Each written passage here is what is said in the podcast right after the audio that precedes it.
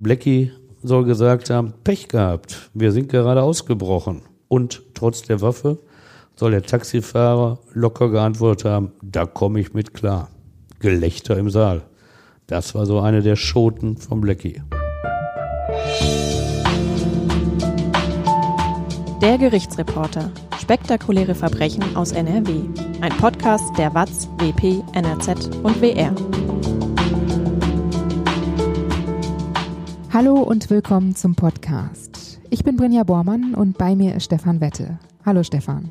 Hallo Brinja. Du erzählst uns heute von Michael Heckhoff, auch bekannt als Blackie Heckhoff, der nette Gangster von nebenan, wie du ihn beschreibst.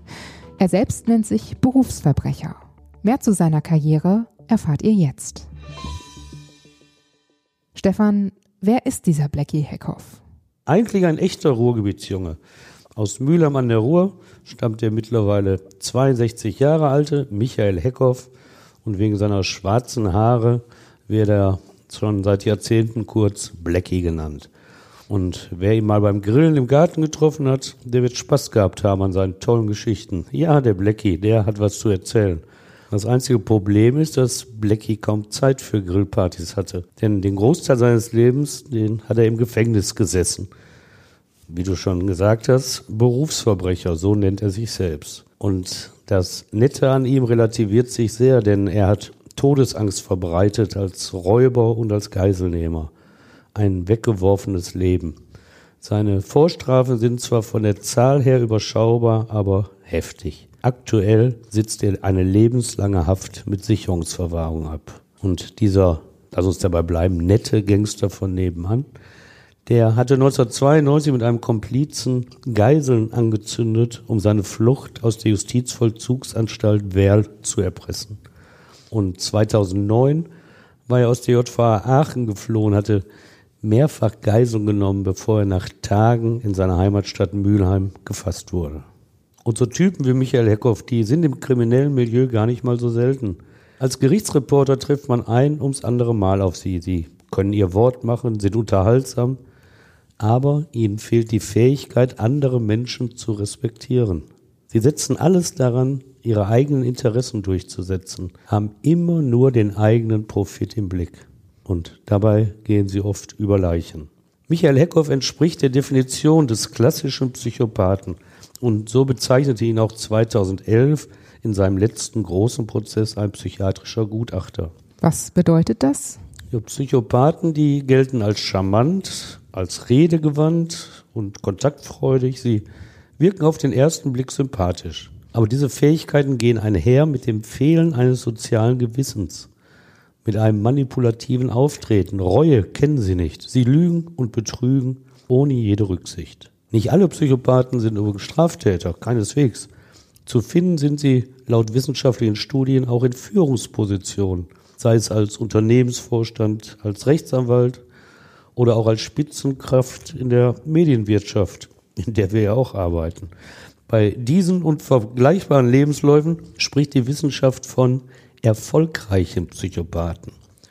Zitat, sie rauben keine Bank aus, sie werden Bankvorstand. So hat es mal Robert D. Hare, Begründer der Psychopathieforschung, formuliert. Aber der Mülheimer Schwerverbrecher Michael Heckhoff, der gehört nicht in diese, sondern in die andere Kategorie des asozialen Psychopathen. Er ist der aggressive Typ, der Mann, der Banken überfällt, der seine eigenen Bedürfnisse gewalttätig über die anderer Menschen setzt, ohne Rücksicht auf Verluste. Kurze Unterbrechung.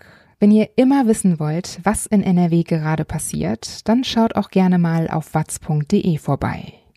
Mit dem Watz Plus Abo könnt ihr alle Artikel lesen und unterstützt gleichzeitig auch uns, weil mit den Einnahmen auch die Recherche und die Produktion des Podcasts finanziert wird. Wenn ihr Lust habt, dann klickt einfach mal auf den Link in den Show Notes, also der Kurzbeschreibung der Folge. Dann könnt ihr euch das Angebot auf watz.de slash abo-gerichtsreporter einfach mal anschauen. Und vielleicht ist das ja was für euch. Jetzt geht's weiter mit dem Fall. Gehen wir mal zum Anfang der Geschichte. Wie ist Michael Heckhoff aufgewachsen? Ja, nicht in den besten Verhältnissen. Was mich besonders angegangen hat an diesem Fall, als ich den bearbeitet habe, da fiel mir wieder auf. Michael Heckhoff ist Jahrgang 1959 und damit nur 16 Tage älter als ich. Beide sind wir im Ruhrgebiet geboren, er in Mülheim an der Ruhr, ich in seiner Nachbarstadt Essen. Auch das Sternzeichen Steinbock haben wir gemeinsam, aber damit enden unsere Gemeinsamkeiten schon. Während ich Familie gründete und im Beruf seit dem 18. Lebensjahr konstant als Journalist für die Watz arbeitete, saß Heckhoff seit dem 17. Lebensjahr immer wieder vor einem Strafgericht und verbüßte bis heute mit nur kurzen Unterbrechungen Haftstrafen im Gefängnis. Anmaßend zu sagen, wer von uns das zu verantworten hat. Ich glaube ja durchaus an die freie Entscheidung eines jeden Menschen. Aber so wie ich in meinen 62 Jahren nie eine Alternative zu einem bürgerlichen Leben gesehen hatte, so scheint auch Heckhoff nie eine Möglichkeit erkannt zu haben, einen anderen Weg einzuschlagen. Berufsverbrecher, das hat er 2010 vor dem Landgericht Aachen auf die Frage nach seinem Beruf angegeben. Wie gesagt, er ist in einem problematischen Elternhaus aufgewachsen. Er ist das älteste von vier Kindern. Die Mutter ist Hausfrau. Sein Vater zeigt im Beruf wenig Konstanz. Mal ist er Gastwirt, mal Lkw-Fahrer, aber vor allem ist er wohl Alkoholiker. Aggression gibt es zwischen den Eheleuten. Mit 16 Jahren wird Michael Heckhoff erstmals straffällig. Als er 18 ist, lassen sich seine Eltern scheiden. Zum Vater hat er seitdem keinen Kontakt mehr. Schulisch läuft es auch nicht. Er schwänzt den Unterricht, die Straftaten werden der Schule bekannt, er muss gehen. Dann fängt er eine Lehre als Kfz-Schlosser an, aber nach zweieinhalb Jahren schmeißt er hin. Danach erlernt er den Beruf des Tankwartes, aber da kündigt ihm der Chef nach sechs Monaten wegen Unzuverlässigkeit. Und das war es eigentlich mit einer bürgerlichen Arbeit, die Michael Heckhoff ausgeübt hat. Du sagst, mit 16 ist er erstmal straffällig geworden. Was hat er da gemacht und welche Konsequenzen hatte das für ihn?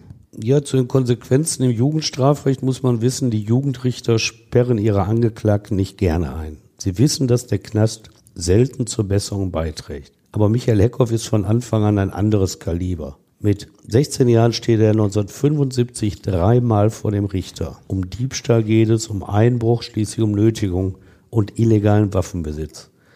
Ganz schön viel für einen 16-Jährigen. Und so ist die Konsequenz des Jugendrichters auch, ihn erstmal für zwei Wochen in den Arrest zu schicken. Zwei Wochen ist doch nichts dafür, oder? Ja, das Jugendstrafrecht glaubt hier daran, dass die Straftaten nur Episoden im Leben eines Jugendlichen sind. Und deshalb geht sogar der Großteil der Fälle mit Verwarnungen aus. Also nur dieses berühmte Du-Du-Du. Und das härtere Kaliber kriegt dann Arrest. Und nur wenn du richtig verhärtete, gefestigte Straftäter vor dir hast, dann schickst du sie auch für mehrere Jahre ins Gefängnis. Auch das kommt vor. Aber wenn ein 16-Jähriger zwei Wochen Arrest für Einbruch und Diebstahl kriegt, dann zeigt das schon, dass der Richter eine deutlich abschreckende Wirkung erzielen will. Aber ohne Erfolg, muss man sagen. Denn 1976 geht es schon weiter. Wieder Diebstahl, auch Fahren ohne Führerschein. Jetzt verhängt das Gericht in Mühlheim erstmals eine Jugendstrafe, allerdings mit Bewährung. Aber auch diese Chance ergreift Blackie nicht. 1977 werden die neun Monate zu einem Jahr und drei Monaten Jugendstrafe aufgestockt. Jetzt ohne Bewährung. Und zweimal erhöht das Amtsgericht Mülheim diese Strafe, bevor Blackie 1978 mit zwei Jahren Jugendstrafe abgeurteilt wird. 1979 muss er sich wegen gefährlicher Körperverletzung verantworten bekommt seine letzte Jugendstrafe noch einmal ein Jahr Gefängnis. Am 21. Dezember 1979 ist er endlich frei, hat für seine Jugendsünden gebüßt. Raus aus dem Knast. Freiheit. Und fast schon erwachsen. Wie lange konnte er denn seine Freiheit genießen? Ja, lange blieb Blackie halt nicht draußen. Innerhalb der nächsten drei Monate verübt er schon wieder eine Straftat, nämlich seinen ersten schweren Raub. Schwerer Raub heißt mit Waffeneinsatz. Und am 8. September 1980 erkennt er, dass ihm im Erwachsenenstrafrecht plötzlich ganz andere Konsequenzen blühen. Jetzt gibt es nämlich fünf Jahre Gefängnis. So viel verhängt das Landgericht Duisburg gegen ihn. Und der selbsternannte Berufsverbrecher ist da angekommen, wo er nach eigenen Worten immer schon hingewollt hatte. Zitat, ich war der festen Überzeugung, dass eine Karriere als Schwerverbrecher erstrebenswert ist. Das sagte er mal, nachdem er nach vielen Jahren im Hochsicherheitstrakt der JVA Werl angekommen war. Und natürlich trägt nicht er die Schuld an der ersten Strafe als Erwachsener. Er sieht die Justiz in der Verantwortung, die ihn schon mit 16 Jahren hinter Gitter gesteckt hatte. Zwar räumt er später einmal ein, dass er damals, Zitat, ein absoluter Zombie gewesen sei, aber die von ihm sogenannte Lehrzeit für seine Karriere, die habe erst der Knast ihm ermöglicht. Nochmal ein Zitat. Meinen ersten Banküberfall habe ich komplett nach einer Beschreibung eines alten Gefangenen gemacht.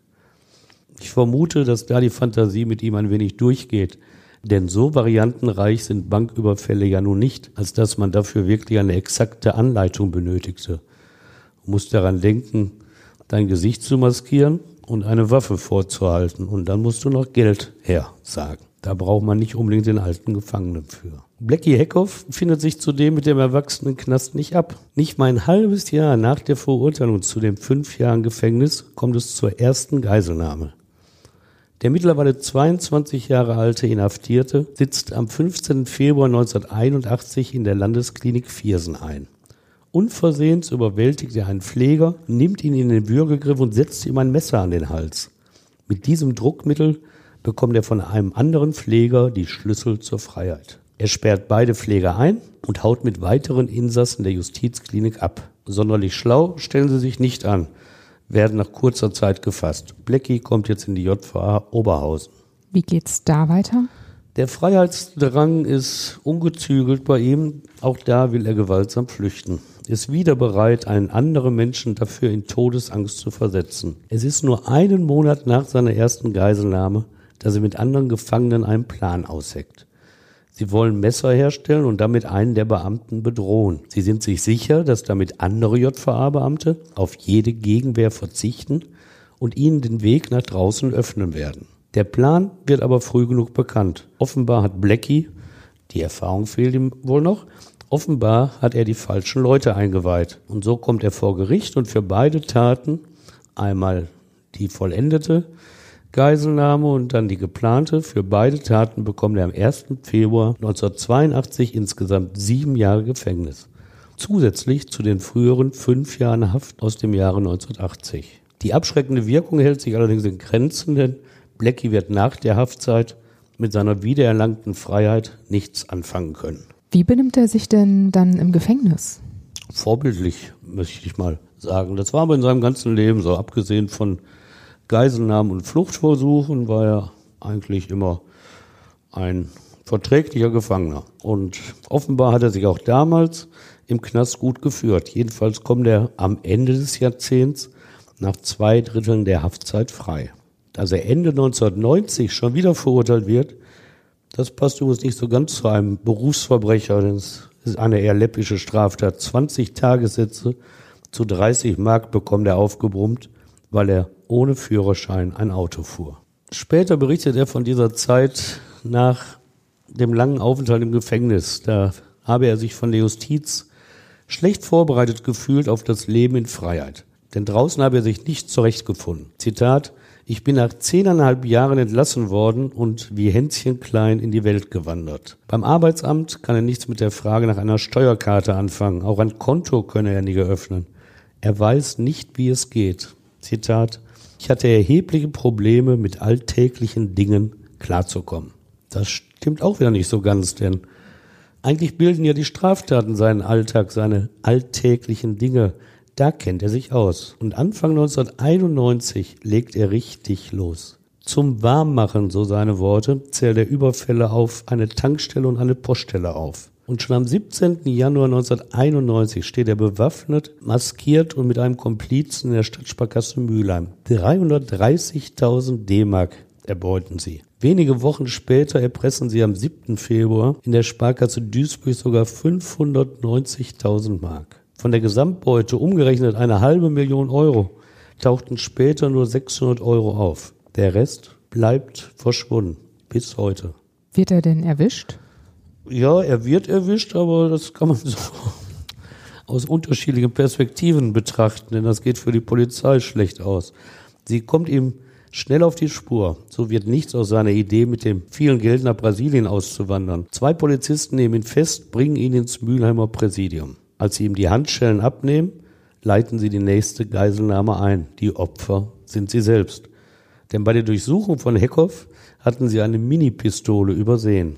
Heckhoff zieht sie, bedroht die beiden Beamten und bekommt ihre Dienstwaffen. Mit einem Polizeiauto und den beiden Geiseln setzt er zur neuen Flucht an. In Essen lässt er den männlichen Beamten frei. Er wechselt mit der zweiten Geisel, einer Polizistin, das Fluchtfahrzeug, indem er einen Taxifahrer überfällt. Er sperrt ihn und die Beamtin in den Kofferraum, fährt los. Polizisten als Geiseln, das macht nicht jeder. In Dortmund wechselt er erneut den Fluchtwagen. Er ruft die Polizei an, damit sie die beiden Geiseln aus dem ursprünglichen Fluchtwagen befreien kann. Ob es menschliche Größe ist, die ihn zu diesem Schritt veranlasst? Gar Nächstenliebe? Oder nur die nüchterne Erkenntnis, den Schaden nicht noch größer werden zu lassen? Eine Woche lang ist er auf der Flucht überwiegend in Norddeutschland. Kontakt hält er zu seinem Sozialarbeiter, der ihn schließlich überredet, aufzugeben und sich der Polizei zu stellen. Am 20. Februar 1991 ist es soweit. Er gibt auf, kommt wieder in Haft. Seitdem ist er ununterbrochen im Gefängnis, mal abgesehen von seinen Geiselnahmen. Bis heute 30 Jahre am Stück. Dazu kommen die zuvor verbüßten zehneinhalb Jahre plus zwei Jahre Jugendstrafe. Ist es das wert für einen heute 62-Jährigen, wenn er gerade mal 20 Jahre seines Lebens in Freiheit lebte? Ja, das fragt man sich wirklich. Wo sitzt er denn dann 1991? Ja, er ist wieder in Werl. In diesem Knast am östlichen Rande des Ruhrgebietes, da kommen die schweren Jungs rein, die Räuber und Mörder. Der Gladbecker Geiselgangster Hans-Jürgen Rösner, auch so eine traurige Berühmtheit, hat mal einen Satz zitiert, der in kriminellen Kreisen kursiert. Bist ein Kerl, kommst nach Werl. Aber nicht Rösner, Blecki Heckhoff soll sich dort als Edelknacki gebärden. Über Rösner hat er auch mal einen Spruch abgelassen. Ich hab den hier getroffen, aber gegen mich ist der ein Schiss. Noch mehr Anerkennung als die Haft in Werl verspricht aber wohl der gewaltsame Ausbruch aus diesem Knast. Und so läuft die Zeit hinter der hohen Mauer auf eine echte Katastrophe hinaus. Was Heckhoff mit seinem lebenslang einsitzenden Knastkumpel Kurt Knickmeier, dem Reiterhofmörder, für den 30. Juni 1992 plant, ist menschlich mehr als niederträchtig. Der Spruch, dass er für seine eigenen Interessen über Leichen geht, er wird fast bittere Realität. Aber es gibt kein Gewissen, das ihn bremst. Was haben Sie denn vor? Sie wollen wieder abhauen. Heckhoff und Knickmeier nutzen es aus für ihre Planung, dass ein Zahnarzt sich bereit erklärt hat, die Gefangenen an bestimmten Tagen zu behandeln, sie von Zahnschmerzen zu befreien. Zur Unterstützung bringt er seine Helferin mit. Und diese Menschen sollen für die Gangster das Druckmittel sein. Mit ihnen als Geisel wollen die beiden Schwerverbrecher einen Fluchtwagen und eine Million D-Mark erpressen. Mit Menschen also, die kommen, um Gefangenen zu helfen. Heckhoff wird später sagen, dass er keinen anderen Ausweg mehr gesehen habe, denn in Werl habe er das psychiatrische Gutachten bekommen, das das Landgericht Duisburg für das Verfahren wegen der beiden Banküberfälle eingeholt hatte. Als voll schuldfähig galt Heckhoff dem Psychiater. Eine hohe Haftstrafe und die Sicherungsverwahrung hatte er zu erwarten. Für ihn habe es deshalb nur eine Alternative gegeben, Freiheit oder Tod. Und wie realisieren Heckhoff und Knickmeier ihren Plan? Sehr akribisch gehen sie vor. Die beiden bereiten sich genau vor. Die Zeit haben sie ja. Knickmeier spitzt einen Schraubenzieher zu einer gefährlichen Stichwaffe an. Und Heckhoff fertigt nicht nur ein Messer, aus Gips und schwarzer Farbe modelliert er sogar eine täuschend echt wirkende Pistolenattrappe. Sie sagen, sie hätten Zahnschmerzen, gehen zur Behandlung und zücken ihre Waffen. Panik. Der Zahnarzt, einige ebenfalls wartende Knackis und auch eine Helferin flüchten in Nebenräume. Heckhoff und Knickmeier spüren einige auf. Der Zahnarzt bleibt unentdeckt, weil Häftlinge im selben Raum ihn nicht verraten. Immerhin. Die beiden Gangster stellen ihre Forderung. Eine Million D-Mark und ein Fluchtwagen werden bestellt. Die Geiseln werden von ihnen versorgt, bekommen in 13 Stunden des Grauens Getränke und Vitamine. Gedroht wird gegenüber der Polizei mit ihrer Erschießung. Die Geiseln dürfen zu Hause anrufen, ihre Notlage schildern. Auch das ist übrigens kein Akt der Barmherzigkeit. Es soll nur den Druck auf die Polizei erhöhen, dass also die Angehörigen nun der Polizei zusetzen, macht doch was, erfüllt die Forderung. Bekommen Sie denn, was Sie wollen? Ja, das bekommen sie. Die Tasche mit dem Geld wird irgendwann in den Sanitätstrakt gereicht. Aber die Geiselnehmer sind schlau. Pass auf, sagt einer, die Bullen haben in den Scheinen bestimmt einen Sprengsatz versteckt. Und so gucken sie nicht selber, sondern sie lassen eine weibliche Geisel die Geldscheine durchsuchen. Nichts explodiert. Ob Heckhoff und Knickmeier überlegt haben, welche Todesangst die junge Arzthelferin dabei erlitten haben muss? Wahrscheinlich war Ihnen das egal. Völlig egal. Es ging wieder nur um ihre eigenen Interessen, nicht selbst verletzt zu werden. Und schließlich folgt der Höhepunkt dieser menschlichen Niedertracht, weil die Gangster ihre Geiseln einem mörderischen Risiko aussetzen. Der Fluchtwagen steht vor der Tür von der Polizei bereitgestellt. Heckhoff und Knickmeier sichern sich mit den Geiseln ab. Nah stehen alle zusammen. Der Mülheimer Blackie geht mit einer Frau vor, um den Wagen zu inspizieren. Knickmeier folgt mit mehreren Geiseln. Zwei von ihnen, einen 41 Jahre alten Justizbeamten und eine Arzthelferin, 21 Jahre alt, übergießt er mit Spiritus, droht sie anzuzünden, falls die Polizei eingreift. Über sie alle hat er eine Decke geworfen, damit die Scharfschützen der Polizei ihn nicht ausschalten können. Und dann geht alles ganz schnell. Die Polizei schießt auf Heckhoff im Wagen, um ihn auszuschalten. Lungensteckschuss. Aus einem Nebenraum stürmen SEK-Beamte los, doch Knickmeier ist schneller, zündet die beiden Geiseln an. Unterstützt wird er von Heckhoff. Du weißt, was du tun musst, hatte der zuvor gebrüllt. Die Geiseln brennen, wälzen sich am Boden. Dann werden die Geiselnehmer überwältigt, die Flammen gelöscht. Zu spät. Beide Geiseln überleben zwar, erleiden aber schwere Verbrennungen. Der Freiheitsdrang zweier Gefangener, die nur ihre eigenen Interessen sahen, errichtete unvorstellbares Leid an.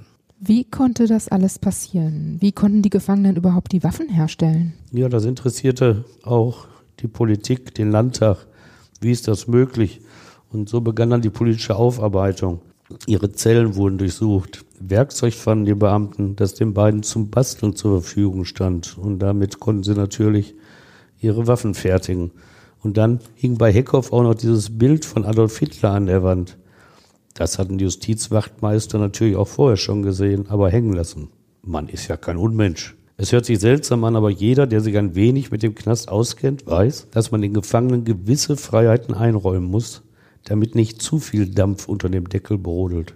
Nur selten werden diese Freiheiten von den Gefangenen auch missbraucht. In ihrer Gefangenenzeitschrift Hauspost klagen die Werler Knackis Wochen später über diese Tat von, Zitat, Wahnsinnigen, die ihnen neue Zwänge auferlegt. Denn nach derartigen Aktionen wie einer Geiselnahme werden erst einmal alle Lockerungen im Gefängnis untersagt. Das ist im Werl bedeutsam, denn dieses Gefängnis gilt als, so hieß es immer, Liebesknast. Regelmäßig haben die Gefangenen Zeit, mit ihren Frauen oder Freundinnen vertraute Stunden zu verbringen. Auch Heckhoff, so schlimm war Werl wohl nicht, soll das für intime Stunden mit seiner Freundin genutzt haben. Und die andere Seite der Medaille, abgedruckt ist in der Ausgabe 392 auch der Brief eines Augenarztes, der seit 14 Jahren in Werl Gefangene behandelt hatte. Er beschreibt eindringlich, wie die Geiselnahme sein Vertrauen in die Häftlinge erschüttert habe. Und er versichert, er werde die JVA nicht mehr aufsuchen. Du warst ja auch schon mal in dieser JVA, also beruflich, nicht privat. Genau. Denn damals da lud mich ein Gefangenenbetreuer ein, mit einer Gruppe Inhaftierter zu reden. Jedes Gefängnis kennt Ehrenamtliche, die sich um die Inhaftierten kümmern.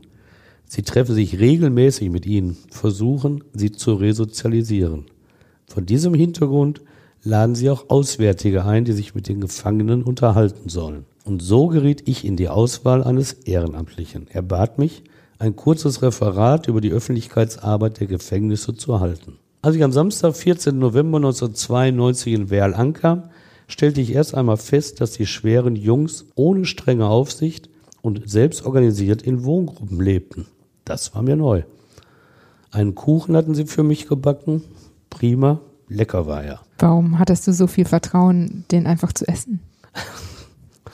Das würde ich auch heute noch. Damals war ich natürlich noch ein bisschen argloser, aber dass jetzt ein Giftmord an mir welchen Vorteil hätten sie davon gehabt?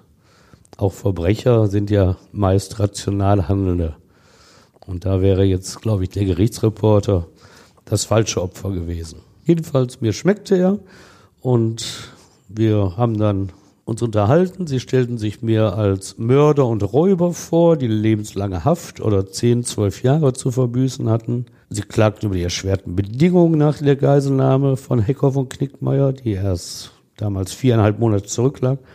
Und ob ich über diesen Skandal, also diese Rücknahme der Lockerung, ob ich da etwas schreiben könne. Es war insgesamt wirklich ein netter Nachmittag. Wir diskutierten und einige zeigten mir auch ihre Zellen. Monate später erzählte ein Polizist, dass ich bei meinem Vortrag in der Wohngruppe 3 nur knapp einer Geiselnahme entgangen sei. Zwei meiner damaligen Gesprächspartner hätten nämlich geplant, einen Referenten der Wohngruppe in ihre Gewalt zu bringen, um so ihre Freilassung zu erpressen. Zum Beweis seiner Behauptung gab der Polizist mir eine Anklageschrift. Er sagte, mein Besuch in Werl sei nur zu früh gewesen, der Plan noch nicht ausgereift. Und die beiden hätten ihn auch geändert. So konnte ich dann lesen, dass sie laut Anklage am 30. Mai 1993, also ein halbes Jahr nach meinem Besuch, einen begleiteten Ausgang genutzt hatten, um mit Waffengewalt ihre Flucht zu erzwingen. Nach fünf Stunden hatte die Polizei sie übrigens wieder eingefangen. Aber du hast ja damals richtig Glück gehabt. Also was hast du denn in dem Moment gedacht, als die Polizei dir erzählt hat, dass sie dich als Geisel nehmen wollten? Oi, oi, habe ich gedacht. Da hast du aber Glück gehabt. also ich habe dann keine Angst gehabt, weil ich hatte diesen Nachmittag wirklich so in Erinnerung, dass der harmonisch verlaufen ist und dass die auch dankbar waren, mit mir reden zu können. Äh, ich habe mich eigentlich nur gewundert über die Dummheit und Kaltschnäuzigkeit der Gefangenen, die mir dann gleichzeitig erzählen, die Lockerungen werden aufgehoben, aber dann schon wieder so einen Fluchtversuch planen. Damals war ich ja noch ein junger Gerichtsreporter. Heute weiß ich eben, dass das den Straftäter ausmacht, an seine eigenen Interessen zu denken, ohne Rücksicht auf Verluste. Aber ich würde heute wieder in, in so eine Wohngruppe gehen und mit denen diskutieren, denn die Erfahrung zeigt ja, dass äh, da wenig passiert. Kommen wir zurück zum Fall. Nach dem Fluchtversuch begann am 23. Mai 1993 am Landgericht Arnsberg im Sauerland der Prozess gegen Heckhoff und Knickmeier wegen zweifachen Mordversuchs. Ja, und das hat sehr großes Interesse hervorgerufen. Die Pressebänke und die Zuschauerplätze waren voll. Es gab aber auch welche, die fanden das gar nicht so wichtig. Heckhoff sagte den Richtern, das Verfahren, das interessiert uns nicht, denn, Zitat, unser Leben ist gelaufen. Dem 34-Jährigen hatte wenige Monate zuvor das Landgericht Duisburg für zwei Banküberfälle 15 Jahre Haft und anschließende Sicherungsverwahrung aufgedrückt. Und Knickmeier, der 1985 kaltblütig im Kreis Herford als sogenannter Reiterhofmörder drei Menschen erschossen hatte, der saß eh schon eine lebenslange Haft ab. Und da sieht man auch wieder die begrenzten Möglichkeiten des Strafrechts bei so schweren Jungs. Du kannst sie mit weiteren Strafen halt nicht mehr treffen. Und weil man das weiß, prägten strenge Sicherheitsvorkehrungen die Arnsberger Verhandlungen. Beide, Heckhoff und Knickmeier, kamen an Händen und Füßen gefesselt in den Saal. Mehrere Polizisten saßen um sie herum. Damit sie konzentriert blieben, wurden die Beamten regelmäßig ausgetauscht. Einer von ihnen erzählte draußen vor der Saaltüre, er könne nicht fassen, was er drinnen höre, denn Heckhoff plaudere mit ihnen in Verhandlungspausen wie ein alter Kumpel. Besonders bizarr, Zitat des Polizisten, der regt sich da über die Jugend von heute auf, über Handtaschenräuber, dass man als Oma nicht mehr wie zu seiner Zeit sicher über die Straße gehen kann. Das ist ja interessant, dass er das so sieht.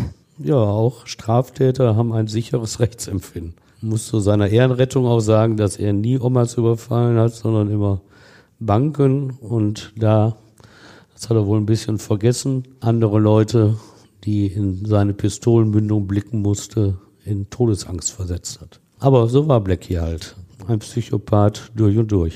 Und mag sein, dass das Arnsberger Verfahren die beiden Angeklagten wirklich nicht interessierte.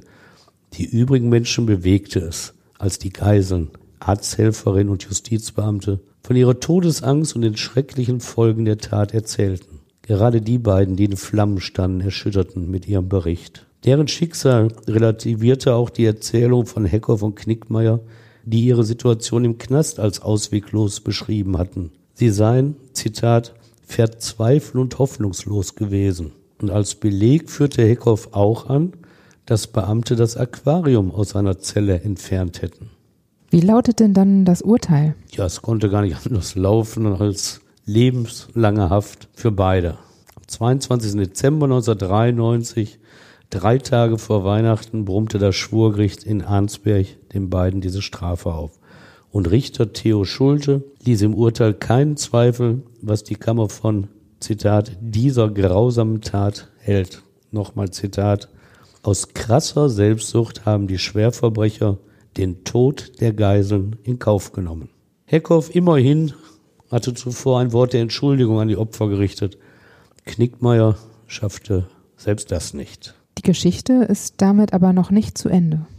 Es hätte aber ruhig werden können um den Mülheimer Michael Blecki Heckhoff.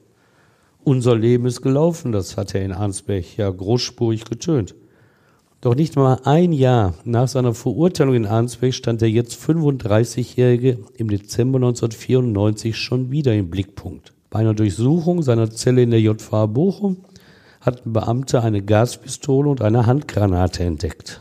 Die Pistole war diesmal echt und funktionsfähig. Die Handgranate zwar nur ein Feuerzeug, ein Partygag also, aber wie Heckhoff Attrappen einzusetzen versteht, hat er ja mit der selbstgebastelten Pistole aus Gips bei der Geiselnahme in Werl bewiesen. Wie die Gegenstände jetzt in seine Bochumer Zelle kamen, das ist öffentlich nicht bekannt geworden.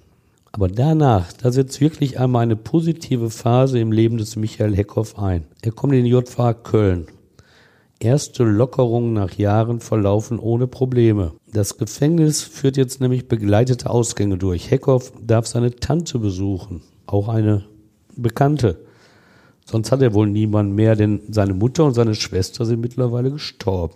Insider sehen in diesen Todesfällen von Mutter und Schwester einen Grund für Heckhoffs positive Entwicklung. Lange Jahre galt er nämlich als Geiselgangster mit dem Mutterkomplex. Er selbst hatte das Verhältnis zur Mutter als konfliktbeladen geschildert. Zitat, draußen bin ich eine Null. Das kann ich meiner Mutter nicht erzählen. Deshalb überfalle ich Banken und erzähle meiner Mutter, dass ich das Geld verdient habe. Zitat Ende. 1991 waren das immerhin rund eine Million D-Mark, die er seiner Mutter erzählen durfte. Nebenbei, das hätte meine Mutter mir nicht geglaubt. Meine glaube ich auch nicht. Die, wie du sagst, positive Phase von Michael Heckhoff, die scheint aber auch wirklich nur eine Phase gewesen zu sein. Immerhin eine recht lange. Diese Phase der Resozialisierung eines Schwerverbrechers, die dauert knapp 15 Jahre. Dann bricht er wieder einmal aus einem Knast aus, nimmt wieder einmal Geiseln. Er selbst macht seine Verlegung in die JVA Aachen dafür verantwortlich. Dies sei ein Sauladen, sagte er wörtlich. Und wenn ich in Köln geblieben wäre, dann säße ich nicht hier, hat er später seinen Richtern erzählt. Dass er selbst einmal die Schuld trägt an irgendeiner Straftat, das gibt es in seiner Welt nicht. In Aachen hat er die Flucht gemeinsam mit Peter Paul Michalski geplant. Der 47-Jährige ist das passende Kaliber für den jetzt 50 Jahre alten Heckhoff. Auch Michalski hat den Großteil seines Lebens im Gefängnis verbracht. 1993 hatte der gebürtige Herforder einen Hafturlaub dazu genutzt, kaltblütig einen früheren Mittäter zu erschießen. Lebenslange Haft mit Sicherungsverwahrung bekam er. Wir wollten im Knast nicht verrecken, auch das erzählt Heckhoff später den Richtern. Sechs Tage lang hatten die beiden Schwerverbrecher zur Erfüllung dieses Wunsches Deutschland in Angst und Schrecken versetzt. Man muss wirklich sagen, Deutschland, weil eine Zeit lang niemand wusste, wo sie gerade auf der Flucht waren. Und das Weitere, was ich erzähle, zeigt, dass sie eben auch nicht davor zurückschreckten, in Häuser einzudringen. Es geht los am 26. November 2009. Da hatten sie abends in der JVA Aachen einen Beamten überwältigt, geknebelt und gefesselt. An der Pforte erzwingen sie die Freiheit, erbeuten zwei Dienstwaffen. Mit einer Taxe fliehen sie nach Kerpen, fahren mit einer anderen nach Köln. Die erste Nacht verbringen sie unter einer Brücke, weil sie, erfahren wie sie sind, ahnen, dass die Polizei mit Hubschrauber nach ihnen suchen wird. Und da ist eine Brücke natürlich ein guter Ort, sich zu verstecken. Und bei der Polizei und vor Gericht erzählen sie später von ihrer Flucht wie von einem Ausflug. Sie loben sich sogar selbst, dass es nicht zu Gewalttaten gekommen sei. Aber wie soll man es denn sonst eigentlich nennen? Wenn Sie am zweiten Tag in Köln eine 19 Jahre alte Autofahrerin zwingen, sie nach Essen zu bringen? Soll sie wirklich darauf vertrauen, dass die beiden bewaffneten Männer neben und hinter ihr ihr versichern, sie wollten ihr nichts tun? Oder das Ehepaar in Essen-Kettwig, 56 und 53 Jahre alt, wird es nicht auch Todesangst verspürt haben, als Heckhoff und Michalski sich im Haus des Paares einquartieren, sich verpflegen lassen, Fernsehen und duschen? Abends lassen die Verbrecher sich von dem Paar nach Mülheim fahren. Dort wird Heckhoff am vierten Tag der Flucht gefasst. Den Michalski schnappt die Polizei am sechsten Tag. Auf einem Darmrad fuhr er über die B58 in Schermbeck bei Wesel. Was hat ihn verraten? Das Darmrad? Ein Handy, das er hatte, hat ihn verraten. Ein Darmrad alleine ist ja noch nicht so Erkennungsmerkmal. Nee, er war wohl irgendwie an ein Handy gekommen und das hat die Polizei geortet und so sind sie dahinter gekommen. Wie verläuft denn dann der Prozess? Ja, eigentlich nach dem Motto, es ist ja nochmal gut gegangen. Es war eigentlich eine eher gelöste Atmosphäre, weil ja zum Glück keiner richtig schwer verletzt worden ist. Und mit auf der Anklagebank vor dem Aachener Landgericht sitzt ab Mai 2010 auch einer der Justizvollzugsbeamten, der den beiden zu Beginn der Flucht die Waffen übergeben hatte. Tatsächlich war er nämlich ihr Komplize. Das bekam die Polizei schon am zweiten Tag der Flucht heraus. Überwachungsbilder zeigten nämlich eine ungewöhnliche Vertrautheit zwischen Täter und Opfer. Am 9. Februar 2011 gibt es das Urteil. Zehn Jahre Haft für Heckhoff, zehn Jahre und sechs Monate für Michalski. Und beide erhielten wieder einmal die Sicherungsverwahrung. Richtig geschockt hat das Urteil niemand. Grinsend und mit hochgerecktem Daumen betrat Michael Heckhoff morgens den Saal. Vielleicht hat er mittlerweile gelesen, dass der Kölner Stadtanzeiger ihm gedanklichen Tiefgang bescheinigt hatte. Zitat Heckhoffs fast zweistündiges, rhetorisch brillantes Schlusswort geriet zu einem leidenschaftlichen Plädoyer gegen den nicht nur in Aachen praktizierten Verwahrvollzug. Zitat Ende. Auch der Vorsitzende Richter Hans-Günter Görgen räumte damals ein, dass Heckhoff das Gericht ein ums andere Mal zum Lachen gebracht habe. Nämlich wie? Zitat. Mit seiner lustigen Art, wenn er wieder mal eine seiner Schoten zum Besten gab, formulierte der Richter. Und da meinte er wohl unter anderem die Geschichte, dass die beiden vor der JVA Aachen mit der Waffe in der Hand eine Taxe bestiegen hätten. Und Blackie soll gesagt haben, Pech gehabt, wir sind gerade ausgebrochen. Und trotz der Waffe soll der Taxifahrer locker geantwortet haben, da komme ich mit klar. Gelächter im Saal. Das war so eine der Schoten von Blackie. Es entspricht dem Charakter des Psychopathen, dass diese lustige Art keinerlei Rückschlüsse auf seine Taten erlaubt. Auch das Gericht hatte das erkannt. Zitat aus der Urteilsbegründung, die beiden sind nicht die skrupellosen Monster, die man erwartet hätte. Sie haben aber eine fest verwurzelte Neigung zur Begehung schwerer Straftaten. Was bekam denn eigentlich der Vollzugsbeamte, der den beiden geholfen hat? Ja, der 41-Jährige, er hatte ja ihnen die Tür in die Freiheit geöffnet und vorher die Waffen übergeben. Der bekam vier Jahre und drei Monate Gefängnis. Das Motiv blieb unklar, ob er aus Mitleid, Angst oder Überforderung gehandelt hatte. Das ließ das Aachener Gericht offen. Die Rede war übrigens auch mal davon, dass ihm 200.000 Mark versprochen wurden. Auch das ließ sich nicht beweisen, aber ganz unrealistisch war es nicht. Wir erinnern uns, die Beute aus den Banküberfällen von 1991, gut eine halbe Million Euro, ist ja verschwunden geblieben. Die Geschichte ist jetzt zehn Jahre her. Hat man seitdem noch mal was von Blackie Heckhoff gehört? Ja, aber eigentlich ist es wieder ruhig geworden um ihn. Also zweimal trat er wieder vor Gericht auf, aber Entwarnung, keine eigenen Straftaten. Im Juli 2015 hatte das Landgericht Aachen einer Zivilklage des Landes NRW gegen Heckhoff und Michalski stattgegeben. Denn das Land hatte von ihnen 30.000 Euro Schmerzensgeld für Behandlungskosten und Pensionszahlung eines Vollzugsbeamten verlangt. Ihn hatten sie bei ihrem Gefängnisausbruch gefesselt und geknebelt und ihm eine Mütze über den Kopf gezogen. Seitdem war er dienstunfähig erkrankt. Jetzt fragt man sich, macht das wirklich Sinn, so Langzeithäftlingen den Prozess zu machen und dafür noch Gerichtsgebühren und Anwaltskosten auszugeben, aber das Landesjustizministerium argumentierte damals, es könne ja sein, dass die beiden mal eine große Erbschaft machen würden. Und dann brauche man den Titel, um dieses Geld dann zu bekommen. Und ebenfalls im Juli 2015 musste der mittlerweile in Wuppertal einsitzende Blackie zur Zeugenaussage nach Bielefeld. Er hatte nämlich mal angegeben, 2012 im Bielefelder Knast gesehen zu haben, wie ein Häftling einen anderen verprügelt hatte. Jetzt wird ein Michael Heckhoff nicht wie ein gewöhnlicher Knacki zum Zeugenauftritt gefahren. Strenge Sicherheitsvorkehrungen galten damals. Und ausgerechnet da blieb der Wagen der Justiz mit einem Motorschaden auf der A2 bei Gütersloh liegen. Die begleitenden Beamten gerieten fast in Panik. Ein neuer Fluchtversuch?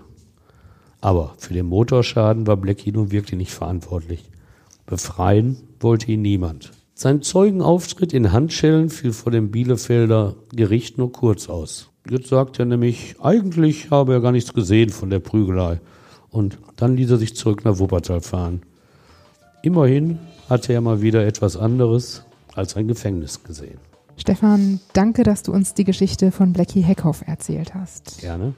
In zwei Wochen, da gibt es hier wieder einen neuen Kriminalfall aus der Region und ich freue mich, wenn ihr auch dann wieder zuhört. Bis dann. Ja, danke fürs Zuhören und tschüss.